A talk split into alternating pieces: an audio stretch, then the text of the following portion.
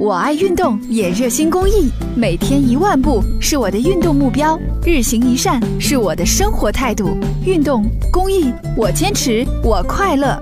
公益题材，乐善人生。坐公交挺方便，兜里要是没带零钱该怎么办？啊，有时候没带零钱的话，就会到那个再看周围有没有商店，去买个东西换换。但有时候有商店也没有，就可尴尬。有有的是整票搁里吧，他也不愿意，他也不愿意搁，没有没有没零钱。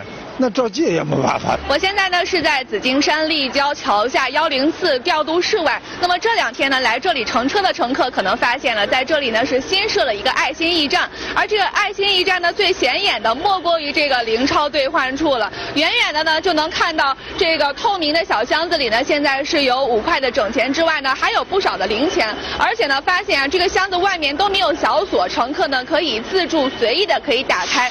自从有了这个零钞兑换处啊，乘客。再也不用担心自己乘客没带零钱了。每天可多乘客以后上车以后，他才发现自己没零钱了。要是车长没零钱怎么办？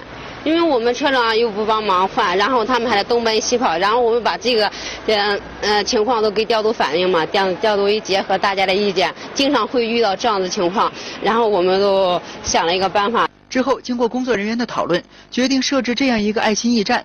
这里不光能帮大家兑换零钱，并且设置有爱心伞接还点。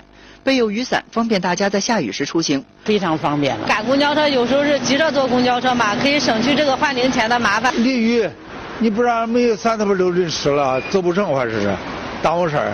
并且从九月一号爱心驿站设置以来，市民有借有还，此处爱心零钱和爱心雨伞都没有丢失。